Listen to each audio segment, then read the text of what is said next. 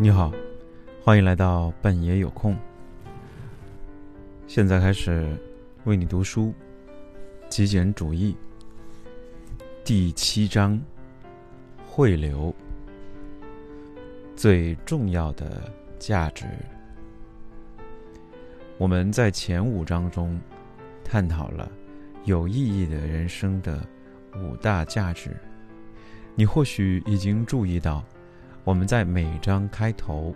都列出了各种理由，告诉你为什么某一种价值是五者当中最为重要的一项。真相是，五大价值都极其重要，但哪个方面是最重要的吗？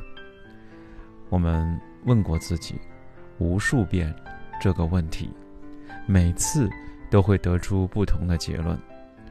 最为诚恳的回答就是，五大价值同等重要。确切的来说，对我们每一个人而言，每种价值的重要性都会随着时间而变化。因此，我们都经历过特定阶段价值的重要性高于其他几种的阶段。时间或长或短，可以是一天，也可以。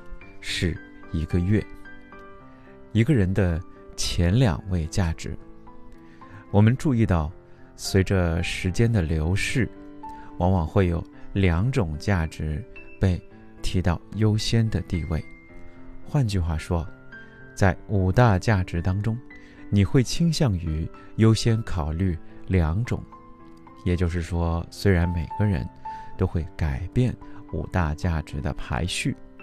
在特定时间，让五者中一个的优先级比其他几个更高，但总会有两种价值比另外三种更容易出现在前列。